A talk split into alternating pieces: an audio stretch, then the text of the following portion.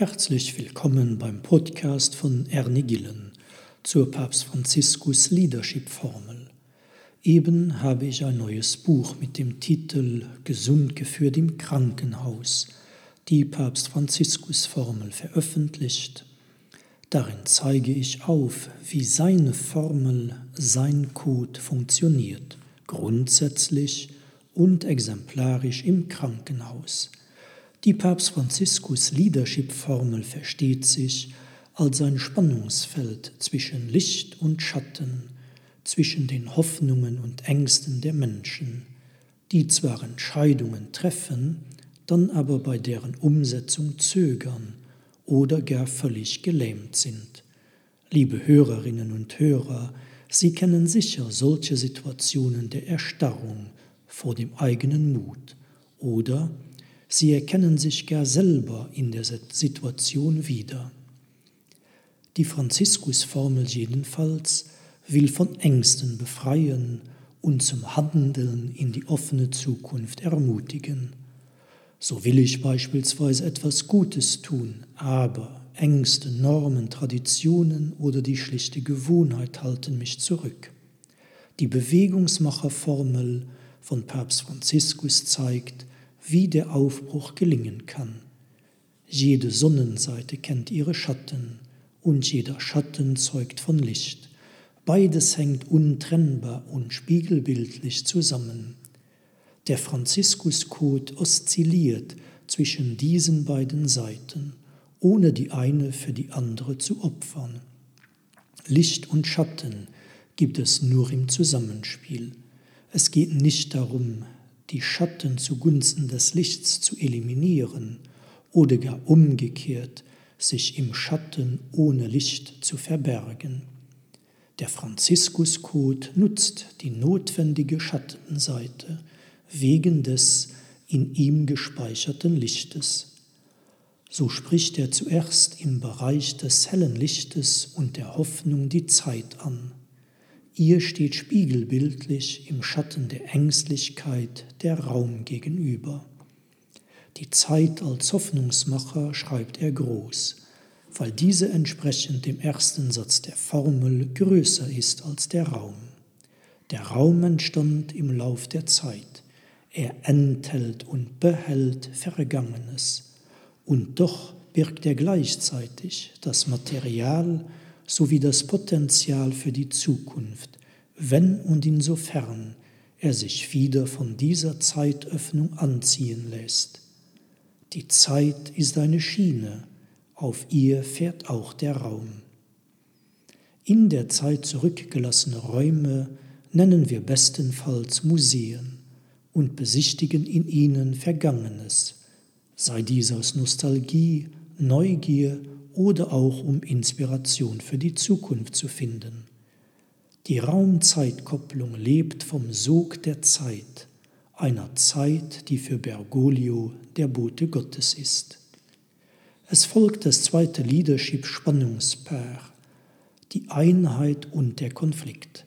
Die Franziskus-Regel besagt, die Einheit wiegt mehr als der Konflikt, weil er aus Erfahrung gelernt hat, dass die gewollte Einheit Konfliktpotenzial positiv nutzt, um selber farbig und vielfältig zu bleiben. Auch hier kommt es auf die bewusst gesuchte Verbindung von Einheit und Konflikt an. Konflikte in frei gewähltem Zusammenhalt sind fruchtbar und bereichern, gerade einen ansonsten faden oder geschmacklosen Einheitsbrei.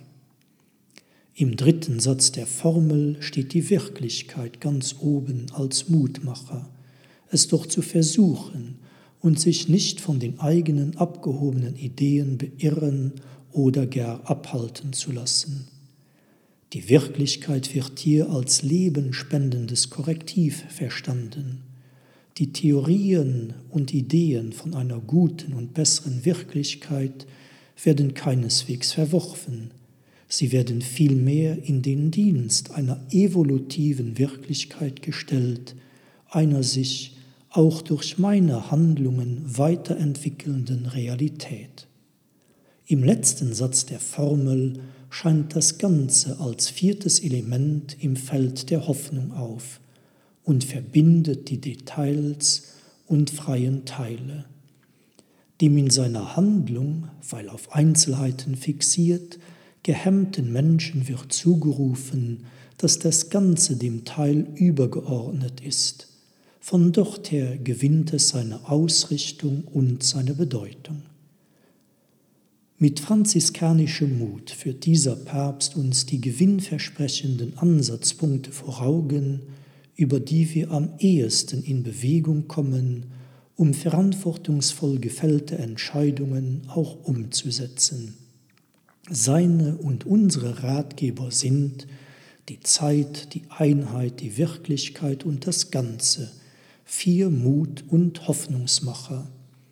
Auf der Gegenseite, im Spiegel der Ängstlichkeit und der Schatten, stehen kleingeschrieben die vier entsprechenden Bewegungshämmer als spiegelbildliche Gegenpole, der Raum, der Konflikt, die Idee und das Teil.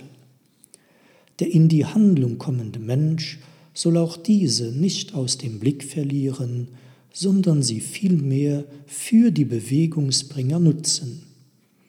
Um den inneren Zusammenhang zwischen diesen vier Hoffnungs- und Bewegungsmachern sowie den vier ihnen gegenüberstehenden Angstmachern und Ausbremsern besser verständlich zu machen, spricht Papst Franziskus von einem Polyeder, einem Körper, in dem alle vier bipolaren Spannungen zusammenfallen und sich zusammenhalten.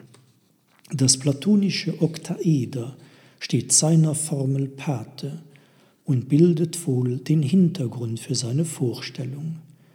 Die perfekte Kugel, in die das Oktaeder sich leicht einfügen ließe, überzeugt ihn, unter den Bedingungen der Schwerkraft und der Vergänglichkeit auf der Erde nicht. Unsere Welt hat Ecken und Kanten, sie ist weder rund noch perfekt. Auch deshalb braucht es den Menschen und seinen Handlungsmut, um das etwas schwerfällige Oktaeder in Bewegung zu bringen. Die ihm eingeschriebene Kugel macht es möglich. Seine acht gleichschenkligen Dreiecke bieten genügend festen Halt, nur für die Pausen, auf dem holprigen Weg der Bewegungen zwischen Raum und Zeit, Idee und Wirklichkeit, dem Ganzen und dem Teil, der Einheit und dem Konflikt. Ich wünsche Ihnen viel Spaß und eine gesunde Prise Kreativität beim Drehen und Wenden des Oktaeders. Fassen Sie Mut und setzen Sie Ihre moralischen Entscheidungen verantwortungsvoll und mit Schwung um. Die nächste Bewegung kommt bestimmt. Ihr Ernie Gillen, Luxemburg am 8. September 2016.